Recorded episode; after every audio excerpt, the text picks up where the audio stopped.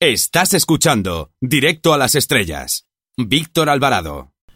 Nuestro invitado de esta semana es catedrático de literatura española. Ha escrito más de 150 libros, siendo experto en música, cine y por supuesto es columnista de ABC en el que demuestra que es un maestro en materia taurina. Su nombre, Andrés, su apellido, Amorós, y es el autor de Tócala otra vez, Sam, editado por Fórcola. Buenas tardes. Eh, buenas tardes, ¿qué tal? Muchas gracias.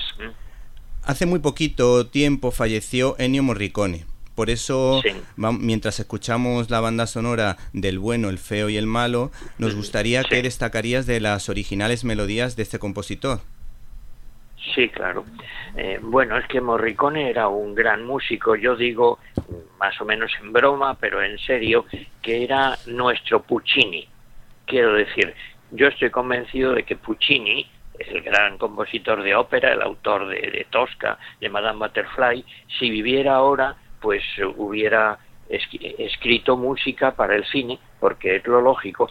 Además es un tipo de música semejante a la de Puccini, que viene musicalmente de ahí, en fin, una música mm, muy sentimental, dicen los críticos americanos, eh, metiéndose un poco con él, que es esa música que tienes que ir a la ópera con una caja de clines, porque te va a hacer llorar. Bueno, pues claro, claro, y está muy bien. Es que el que no llore, pues eh, viendo La Bohème o Madame Butterfly o Tosca, pues verdaderamente el que tiene el corazón de piedra. Bueno, pues igualmente yo diría de, de Morricone, que es una música muy sentimental, el que en sus mejores momentos, el que no llore, por ejemplo, escuchando el tema de Débora, en C'era una volta en América, era una vez en América, pues es que no, no tiene sensibilidad musical.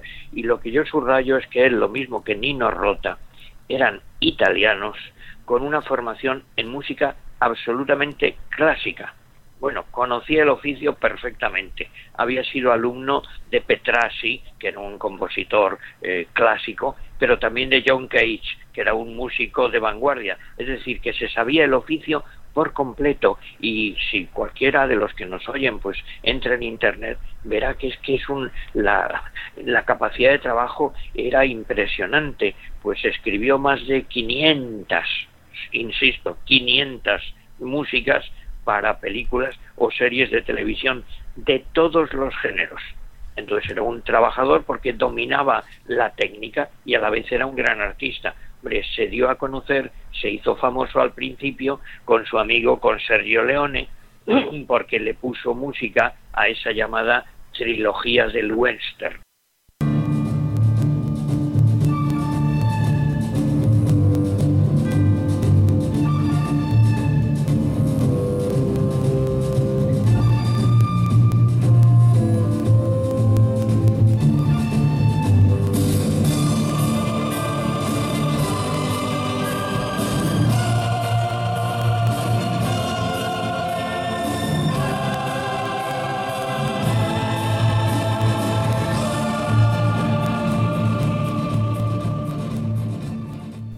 Luego ya pues evolucionó y compuso música de todas clases, para todo género de películas.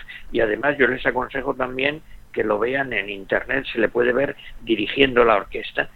Y bueno, dirige absolutamente como un músico, no como una estrella de rock, como hacen algunos, ¿no? sino como un músico serio, meticuloso, preciso.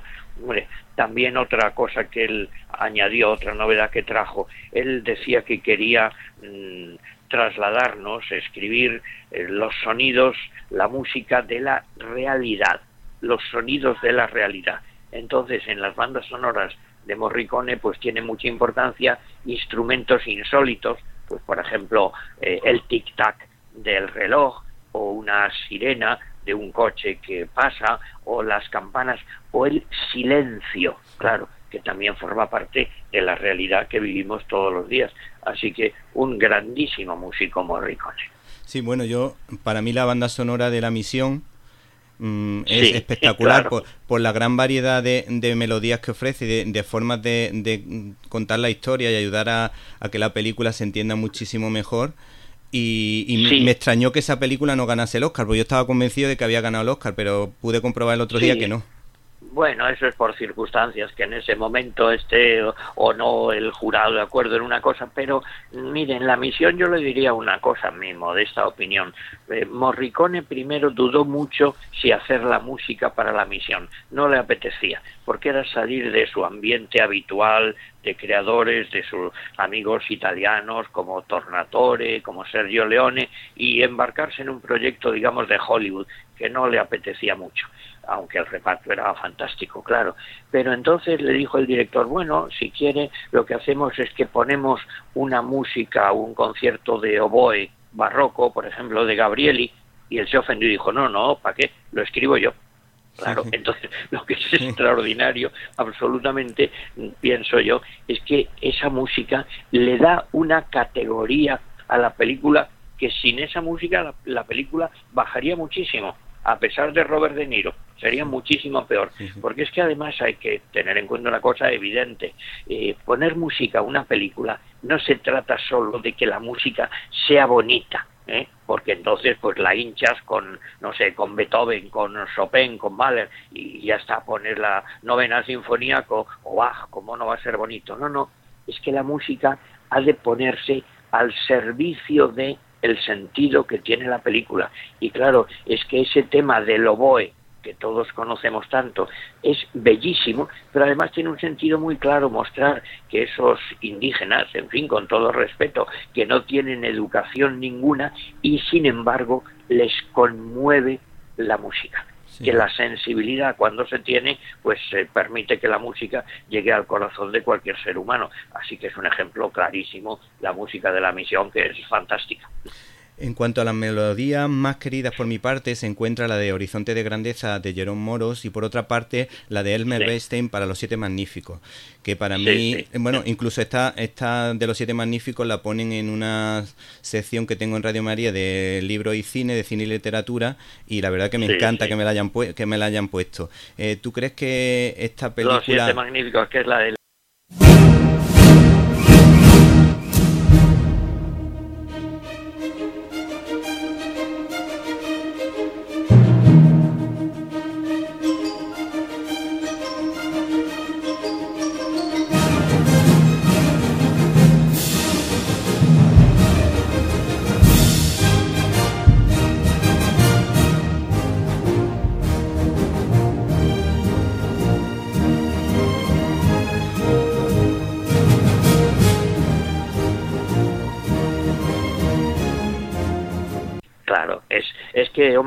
en la música, vamos a ver, es que en las películas del oeste, eh, bueno, mm, hay unas bandas sonoras estupendas y magníficas.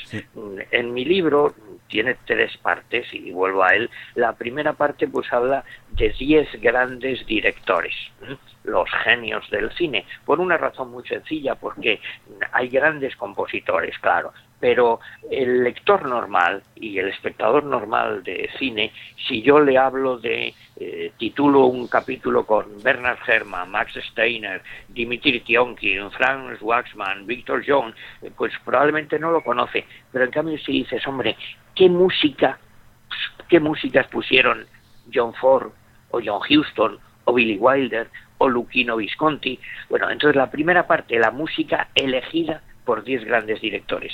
Y la segunda parte es 20 eh, películas del oeste, porque efectivamente hay músicas del oeste maravillosas que por un lado tienen lógicamente una relación, claro, con el tema del oeste, con digamos con la música popular norteamericana, con el género country, pero también es muy importante que hay muchos grandes compositores europeos formados en Viena formados en el mismo conservatorio que Gustav Mahler, por ejemplo, y que van a Estados Unidos y que le dan a la música de las películas del oeste una dimensión sinfónica verdaderamente eh, impresionante. Entonces, no es el único, pero las músicas de raíces profundas, de Johnny Guitar, de La Gran Prueba, de Duelo de Titanes, eh, de Horizontes de Grandeza, por supuesto, de Los Siete Magníficos, de Grupo Salvaje, yo creo que uno de los atractivos grandes de las grandes películas del oeste son las bandas sonoras, sin duda.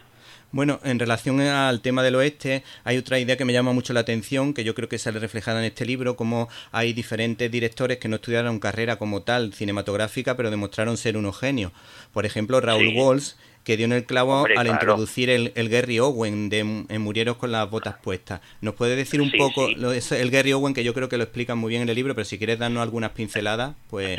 Sí, bueno, eso es, eso es una historia eh, bien bonita. Claro, es que ahí eh, es una vieja balada irlandesa, porque también se utiliza mucho la música irlandesa, que es preciosa, pero tengamos en cuenta que a Estados Unidos fueron muchos emigrantes. Por un lado, irlandeses y por otro lado italianos, claro, y ellos llegan con su música. Y entonces esa música se utiliza muchas veces y tiene un sentido cinematográfico precioso. Entonces esa que, usted ha mencionado, el Gary Owen es una escena preciosa. Se sienta al piano un personaje que es que viene de Irlanda y se les voy a enseñar el Gary Owen. La la la la la la la la la la y eso se adopta luego como el himno del quinto de infantería. Y entonces sabemos, porque lo cuenta la historia, no solo la película, que es lo que sonó la última música que escucharon probablemente durante la masacre de los indios. Y curiosamente se ha mantenido eso, mm, se ha mantenido como himno del quinto de caballería norteamericano, cuando ya ese quinto de caballería ya no tiene caballos. Durante mucho tiempo desfilaba con un caballo blanco allí delante, pero es un símbolo, digamos, de las raíces irlandesas de una preciosa balada que se ha convertido en uno de los himnos de la música del oeste, sin duda está aquí? Porque me he convertido en un yankee, señor. Estuve con usted en Hanover y pensé que me gustaría divertirme también con usted aquí.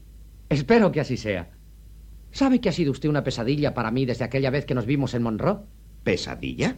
Sí, le maldecía continuamente. Cada vez que intentaba recordar aquella canción... ¿Cómo se llamaba? Ah, Gary Owen. Gary Owen. Venga usted, por favor, tóquela. Perdonen, caballeros. Es una canción muy importante. We can dare and we can do, united men and brothers true, their gallant footsteps to pursue and change our country's story. Our hearts so stout have got us fame, for soon 'tis known from whence we came. Where'er we go, they dread the name of Gary Owen in glory. Our hearts so stout have got us fame, for soon 'tis known from whence we came. Where'er we go, they dread the name of Gary Owen in glory. And when the mighty day comes round,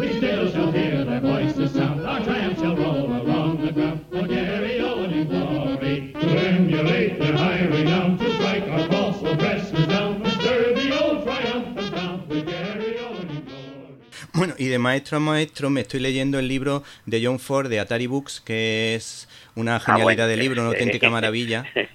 Y me gustaría que nos dijera si, si a usted le parece John Ford uno de los mejores. Yo creo que para mí es el mejor de todos. A mí me gusta, por ejemplo, Mel Gibson, eh, Garci, eh, Clint Eastwood, pero yo creo que John Ford eh, para mí es el más grande de todos. Sí, sí, bueno, eso opinan los que saben de cine en general. Y la, la, en fin, la broma siempre se decía que a Orson Welles, que era un genio, le preguntaron eh, ¿y cuáles son los tres mejores directores de cine? Dijo, sin duda ninguna, John Ford, John Ford y John Ford. Bueno, porque John Ford es el cine, es el clasicismo absoluto. yo cuento que tuve amistad con un personaje extraordinario, ¿no? que era Guillermo Cabrera Infante, el escritor cubano, que también había hecho mucha crítica de cine y que era muy pintoresco, muy, muy divertido, muy ocurrente. Y siempre nos peleábamos en broma, discutíamos, porque decía, claro, es que a ti te gusta más John Huston y a mí John Ford. Y yo le decía, pues sí, es verdad, tienes razón tú, porque es mejor John Ford, porque John Ford siempre está bien, siempre acierta. Es absolutamente una seguridad.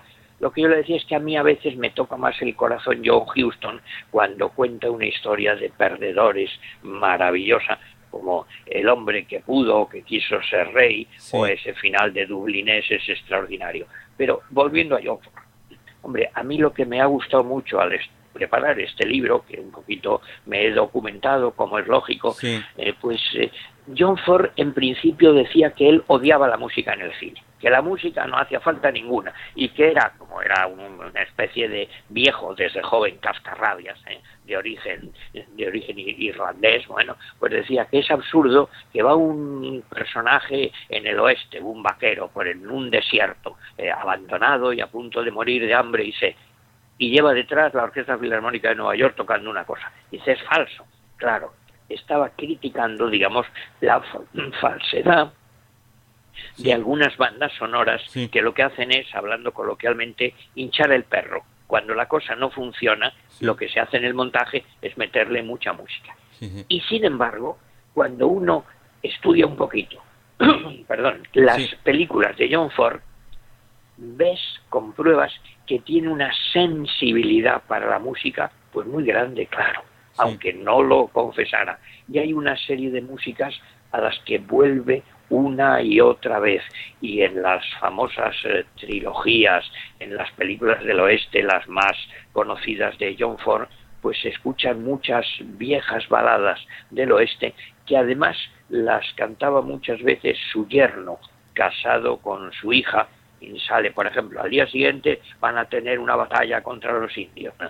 Y esa noche, pues delante de la hoguera, cantan una canción, una canción de amor ella llevaba una cinta amarilla, ella eh, hay que ir far away, lejos, lejos, que es un poco lo que pasa en las obras de Shakespeare. El día anterior de la batalla, los soldados que no saben si van a morir o no, pues se acuerdan de su amada, de una chica, de su novia, de su madre. Entonces eso demuestra clarísimamente la sensibilidad de John Ford extraordinaria que por supuesto se manifiesta de modo muy especial en una película que yo tengo especial debilidad por ella, que es eh, de Quiet Man, El hombre tranquilo. En El hombre tranquilo es que eso es, le toca a John Ford absolutamente en su sensibilidad irlandesa y ahí incluye una vieja balada, el valle de Innisfree. Innisfree es como el sitio mm, ideal, es como el país, es volver al sitio de la libertad, es la, la vieja casa, es lo que él ha soñado siempre. Y en esa película, en El hombre tranquilo, la gente no, no se da muy bien cuenta porque está muy bien, claro, integrada en la película. Pero yo he vuelto a verme la película contando las veces que aparece la música. Y por un lado hay un tema que es el que se ha hecho más popular, que es cuando él, cuando John Wayne eh, en una escena que hoy sería eh, políticamente incorrecta, claro, arrastra a Maureen O'Hara casi del pelo y se escucha pero eso no es lo más bonito. Hay una cosa que es la balada de Innisfree que yo he contado en la película suena siete veces, nada menos.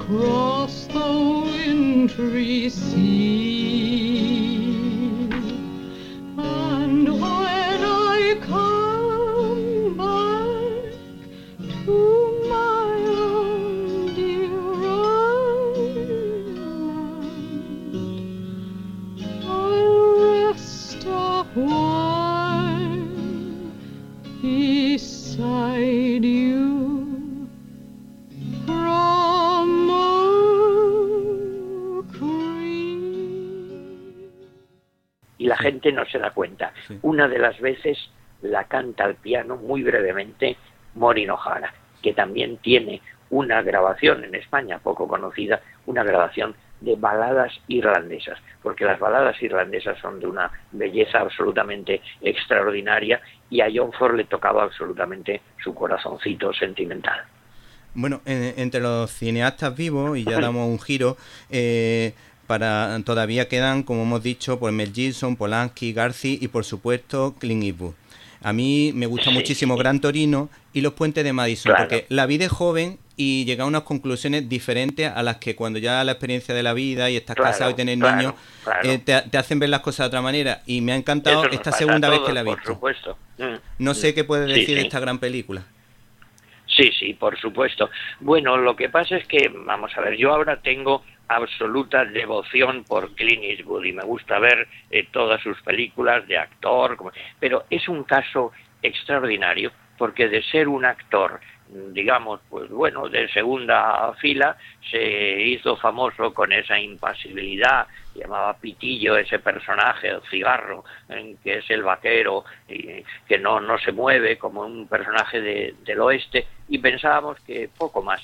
Pero luego resulta que se ha convertido, yo diría, en el último gran director de cine clásico, porque, mm, bueno, hace unas películas que se apartan del camino que suele llevar hoy el cine y que a mí me gustan mucho más las de Clint Eastwood por eso, porque es que mm, Clint Eastwood sigue a John Ford, claro. Es decir, es una película que no se basa en los efectos especiales, que no importa el ordenador, que no hay, eh, no es, eh, digamos, sobre alienígenas que vienen a acabar con el mundo, historia de eso, nada de eso, sino que son historias humanas, sentimentales, pues lo que ha sido siempre el gran arte, la gran literatura, el gran cine. Y además él es músico también, ¿eh? Entonces sabe elegir muy bien. Por ejemplo, en este libro yo comento que no la gente no se suele eh, fijar mucho, pues alguna escena sentimental, cómo elige él lo que a él le gusta, que es un jazz melódico muy, muy suave muy poquito conocido en España, digámoslo así. Son canciones mínimas, nada espectaculares, pero que lo vemos, por ejemplo, en Los Puentes de Madison, que es una película absolutamente eh, conmovedora y desgarradora. Dime una vez más por qué debería marcharme. Oí cómo volvía su voz hacia mí. Esa clase de certeza solo se presenta una vez en la vida.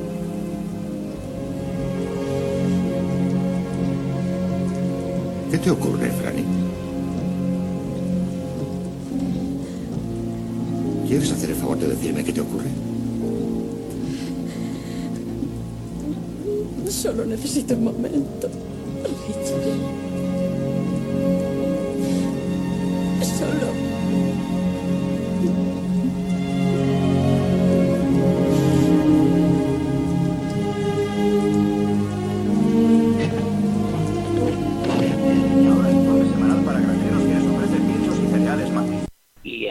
Torino lo que vemos también es que mm, él es músico también y él hace un tipo, él compone e interpreta pequeñas músicas, no sabe música, pero tiene a su amigo que le ayuda, Niemeyer, ¿no? Y Niehaus se llama. Y entonces él interpreta al piano una melodía que a mí me parece que viene directamente de dos fuentes.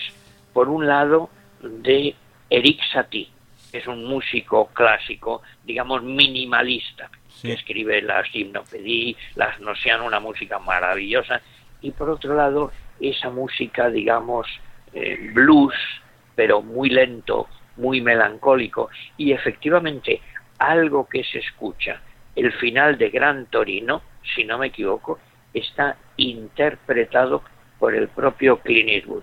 Bueno, yo siempre suelo contar que mm, hace años propuse que a Clint Eastwood le dieran el premio Príncipe de Asturias y no, tuve éxito y creo que se equivocaron, porque hubiera sido un premio Príncipe de Asturias fantástico, así como ahora ha sido un premio Princesa de Asturias estupendo el que se ha concedido a dos músicos, porque eso confirma, digamos, en el caso de John Williams, de Morricone, pero no solo ellos, hay muchos que lo merecerían, digamos, que la música de cine es ya un género pues muy muy importante que hay que darle, en fin, la categoría que, que merece. y que por eso, además, por eso escribí este libro, porque yo, pobre de mí, siempre insisto, yo no soy músico, ¿qué más quisiera? Tampoco soy un eh, experto historiador del cine, tampoco, ¿qué más quisiera? Hombre, soy buen aficionado a la música y buen aficionado al cine y me gusta la buena música y me gusta el buen cine. Entonces hay un dato que, que yo lo cuento y es muy curioso. Este libro, mm, tócalo otra vez Sam, que lo ha editado muy bien Fórcola, con mucho cuidado, con unas ilustraciones preciosas, pero mm, se agotó la primera edición en un mes, que es de los libros míos pues sin duda el que ha tenido un éxito más rápido. ¿Y eso por qué? No es porque sea mejor o peor, bueno, a uno le gustará, a otro no, sino porque el tema está muy bien elegido, perdón por decirlo así, porque es para cualquier lector, hombre, había otros libros de música de cine, pero más para especialistas. Esto es un libro para cualquier persona que va al cine, que le gusta el, el cine, la música clásica, que recuerda y claro, cuando con motivo de, que apareció este libro, pues me han hecho bastantes entrevistas y es que todos me hablaban no por obligación, sino con entusiasmo y me decían, claro, pero no ha incluido usted la música de Robín de los Bosques. Bueno, pues es verdad, la música de, porque todos guardamos en la memoria de nuestro corazón una serie de músicas que hemos escuchado sobre todo en las películas que vimos en la adolescencia y que ya va unido absolutamente la música, la imagen, la historia y eso forma parte de lo mejor de los mejores recuerdos de nuestra vida. Bueno, ya para finalizar solo nos quedan dos preguntillas taurinas, le pedimos un poquito de brevedad para que pueda entrar todo y queríamos preguntarle en primer lugar por eh, la rivalidad entre Joselito el Gallo y Belmonte porque estamos ante el centenario de la muerte de Joselito. Sí, bueno, es que eso es un tema larguísimo, pero vamos, se puede resumir muy fácilmente. Cuando a mí me preguntan, eh, ¿qué torero actual le gusta a usted más? Digo, Joselito y Belmonte. Y me dicen, pero no es actual. Yo digo, sí. Y si me preguntan, ¿qué novelista me gusta? Cervantes. ¿Qué autor de teatro me gusta? Shakespeare. Bueno, pues eso representan Joselito y Belmonte. El momento más clásico de la historia de la tauromaquia, lo que se ha llamado la edad de oro de la tauromaquia y además siendo dos personajes absolutamente contrarios y complementarios. Yo digo en broma, pues Platón y Aristóteles, si se quiere, las dos vertientes. Joselito era la razón, el dominio, la lógica, la ciencia. Belmonte era el genio de el arte, lo imprevisible, lo que no se puede entender, los dos aspectos del arte, también del arte taurino y de cualquier arte.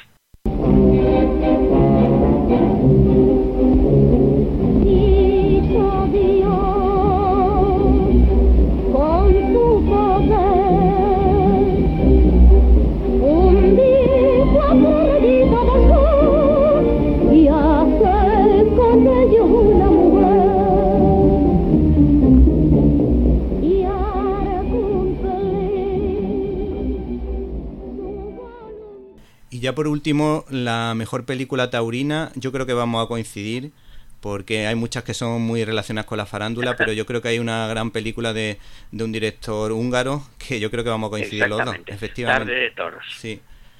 ¿Qué destacaría de, esa película? fantástica, claro. Bueno, hay muchas películas, no, es muy difícil decir la mejor, pero hay varias muy interesantes, pues por supuesto, y Torero de Carlos Velo y varias, pero es que Tarde de Toros es una película estupenda, española, con unos actores fantásticos, esos viejos actores que venían del mundo del teatro, los eh, que no eran los protagonistas, y aparecen unos personajes extraordinarios, tipitop, que se pelean, Luis Sánchez Polac y Joaquín Portillo, y luego además tiene la ventaja de que está muy bien filmada por Ladislao Badja, que era un estupendo director, y tienes la oportunidad de ver a tres grandes toreros en faenas importantes. Antonio Bienvenida, Domingo Ortega y Enrique Vera. Y sobre todo, hombre, al que le guste un poquito los toros, pero no haya podido verlos, ver una gran faena de Antonio Bienvenida y una gran faena de Domingo Ortega, pues es un documento absolutamente extraordinario. Sí, bueno, yo soy simpatizante de los toros porque de, con mi padre y con mi abuelo los veía, he ido un par de veces a corrida y la verdad que, que disfruté mucho con los pases de, Antonio Bienvenida en la película. y, he disfrutado muchísimo con, con el libro de Paco Aguado de del Gallo y de Belmonte, que está súper bien. Aprende un montón de toros, aunque no se, no conozcas tanto como un aficionado taurino, un experto, sí. Y bueno, pues en fin, eh, mientras escuchamos la banda sonora de Casa Blanca, nos despedimos de Andrés Amorós, autor del libro Tócala otra vez, San, de Ediciones Fórcola. No se lo pierdan. Muchas gracias. Sing it, Sam. You must remember this. A kiss is just a kiss. A sigh is just a sigh. Fundamental things apply as time goes by.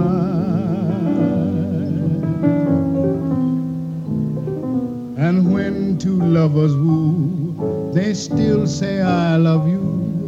On that you can rely.